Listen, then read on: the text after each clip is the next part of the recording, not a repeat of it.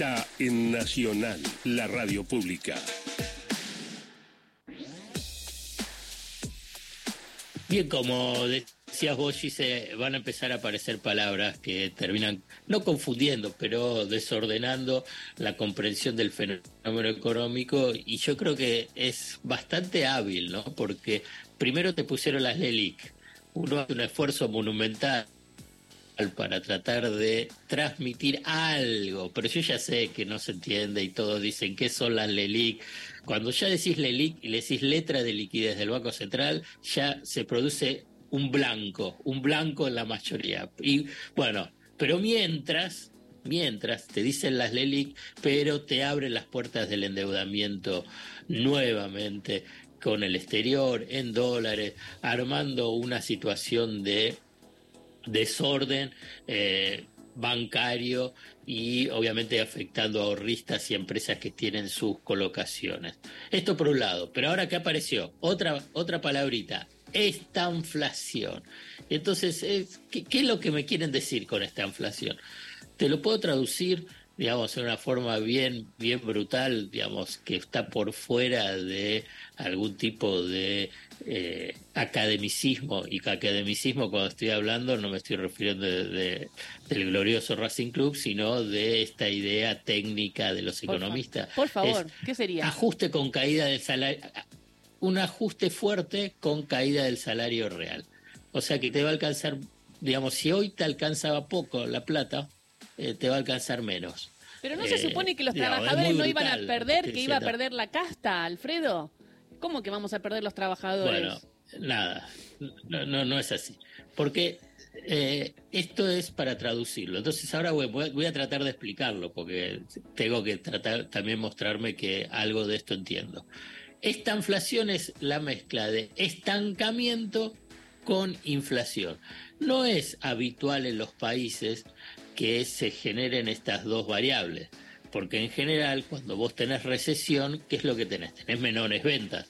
Y si tenés entonces menores ventas, baja, porque baja la demanda, y entonces el que está ofertando dice, y bueno, si no vendo tanto, no subo los precios o los bajo, porque si no voy a seguir vendiendo menos.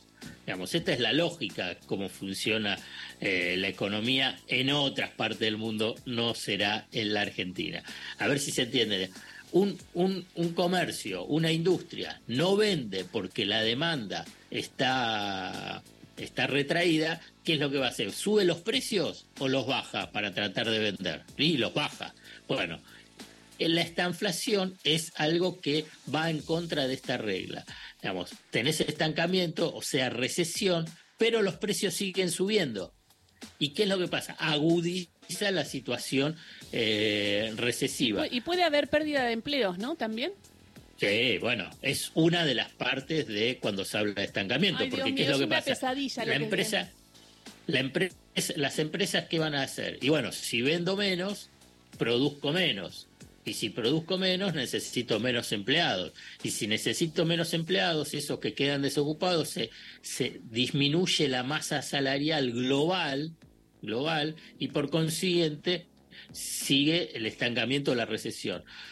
Lo notable, lo notable es que eh, Javier Milei lo plantea que esto va a durar más o menos entre 18 a 24 meses.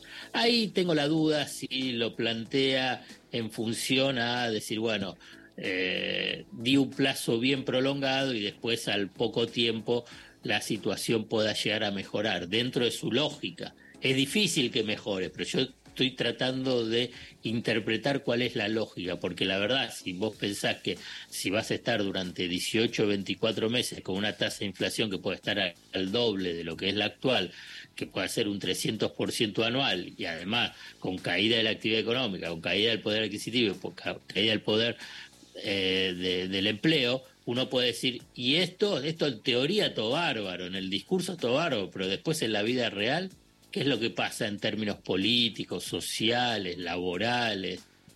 Entonces, ahí me parece que eh, se verá después cuál puede llegar a ser el recorrido. Pero me parece que la forma de eh, empezar a, preparar a la sociedad eh, respecto a, al brutal ajuste. Cuando se habla de brutal ajuste, lo que también hay que saber es que eso implica transferencias de ingresos. No es que todos pierdan con el ajuste. Eh, para que quede las, claro, las empresas alimenticias van a ganar porque van a seguir remarcando. Van a seguir remarcando y en todo caso, si baja la demanda, van a ajustar su, su producción. El tema ahí son los márgenes de ganancia, porque por ahí agarra y la producción de alimento y bebida puede llegar que baje, pero vos después ves los márgenes de ganancia y puede ser que no.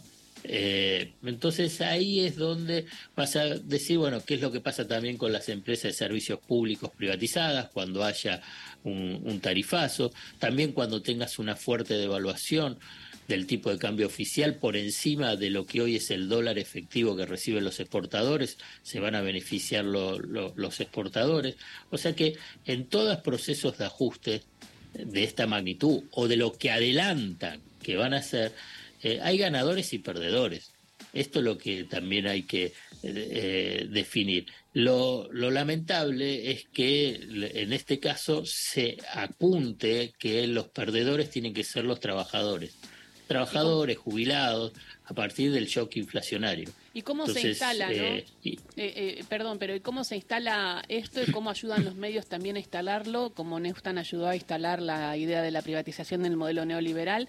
Escuchá a Esteban Trebuc con Milei cuando le dice él, el periodista, no, no es que lo dice Milei, el periodista, como asusando ¿no? a, la, a la respuesta, de que podría haber una hiperinflación de 10.000%. Si no se desarma la bola de las LELIX, se baja, se baja el déficit y a posteriori se levanta el cepo, ¿hay riesgo de una, de una hiperinflación superior al 10.000%? ¿Es cierto esto o no? Sí, es cierto. ¿10.000, 15.000%?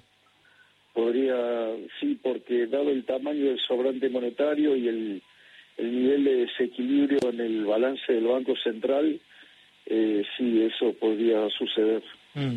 Eh, Javier, yo planteé algo, eh, algo así el otro día. Está claro, ¿no? De la monstruosidad de... sí, de lo que te dejaron, sí, claro, claramente. De lo que dejaron, ¿no? Es decir, porque después aparece alguno y dice, ay, no, pero a mí me falta plata para esto. Ahí refiriéndose a los gobernadores cuando le piden nada más ni nada menos plata para pagar los sueldos y en aguinaldo, un desastre. Por suerte... Eh, Vos sabés que, que cuando se hace un mal diagnóstico, sí. cuando se hace un mal diagnóstico, por consiguiente parte de un mal análisis y por lo que deriva en políticas o medidas a partir de ese diagnóstico equivocadas y cuyos resultados son también fallidos.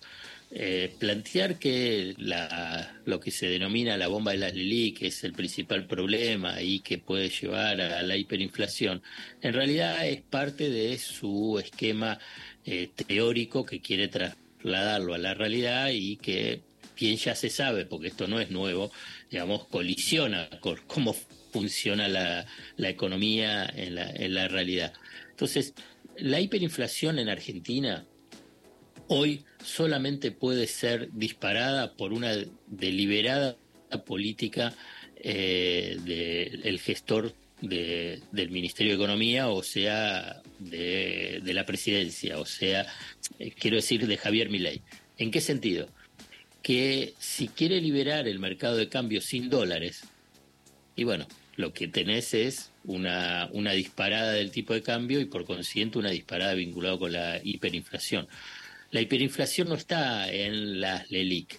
Eh, ese es el diagnóstico equivocado. Lo que pasa es que lo, repite tantas veces y lo repiten Para echarle la culpa a este gobierno, claro, porque necesita, porque como, como en este gobierno no hubo hiperinflación, están asusando la que viene, que la van a provocar ellos con lo que van a, las medidas económicas que van a hacer.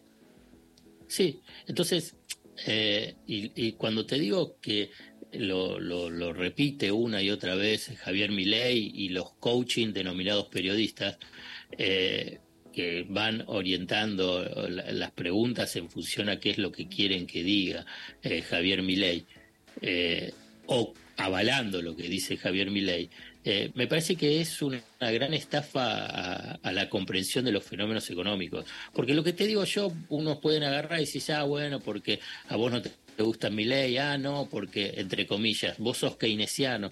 Yo te digo que los economistas ortodoxos, más serios, de la Argentina y que hablan con empresas y que hablan con bancos, dicen que lo que está eh, afirmando mi ley por donde avanza mi ley es un error. no, no, no, no, no es que lo dicen llamado los economistas heterodoxos, lo dicen también los economistas ortodoxos. Melconian lo eh, dice, eh, la Cunza dijo algo también. Eh, y, hay muchos más y que por ahí no son tan conocidos, pero que son muy respetados en el mundo empresarial y, en el mundo del sistema financiero. Eh, me parece que ahí está generando un problema donde no lo hay, salvo que sea una estrategia. Voy a tratar de dar ese margen de comprensión, de tratar de entender algo maquiavélico, que por ahí no lo es, ¿eh? Por ahí es simplemente ignorancia de cómo funciona la economía argentina. Eh, de plantear ese esquema para tratar de conseguir financiamiento externo, para tratar de conseguir dólares, para tratar de hacer un ajuste eh, fenomenal de la, eh, la de la economía y de la caída del poder adquisitivo. No lo sé, yo, lo, eh, lo, yo, puedo darte este tipo de respuesta que en realidad son mis dudas, digamos, cuando empiece la gestión. Ahora bien, lo que está diciendo está generando un nivel de incertidumbre en el sistema bancario fenomenal. Eh, fíjate que los bancos, sí, sí, Ula. No, quería preguntarte si hubo en la Argentina, si hay antecedentes de esta inflación que vos recuerdes. Y puede ser, puede ser. Ahora me pusiste en una buena eh, Al final del alfonsinismo, eh, ¿no? El final del alfonsinismo. fue hiper. Sí, puedes decir, eh, fue hiper, pero también ahí durante el periodo de Alfonsín, durante los, los años de, de Menem también tuviste, en los primeros dos años de Menem tuviste estancamiento y caída de la actividad económica con inflación. Eh, bueno, durante la, si querés, durante la pandemia, la pandemia vos tuviste una fuerte caída de la actividad económica y, había inflación. Eh, pero lo que pasa es que acá estás hablando de niveles de inflación muy elevados, muy elevados, que podés asemejarlo, estoy pensando en voz alta y gracias que me ayudaron, el periodo de, la última etapa de Alfonsín también.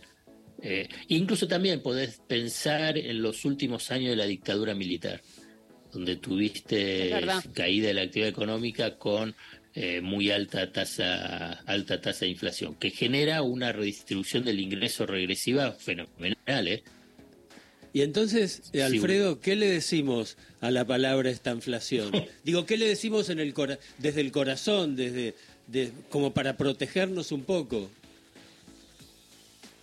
Eh, la verdad que es es doloroso. Me parece que hay ahí una yo, yo lo encontré una vuelta para eso que está bien lo que me preguntás porque trataba quiero tratar de salir un poco no un poquitito de la racionalidad explicativa y decir acá hay una estafa emocional a la población a un sector de la población eh, ¿Qué significa estafa emocional? Le, durante mucho tiempo, y ahora se lo reafirman, le dicen, bueno, la situación es muy mala. Para decirlo y con perdón las palabras, porque eso ya está bastante eh, popularizado, el país es una mierda.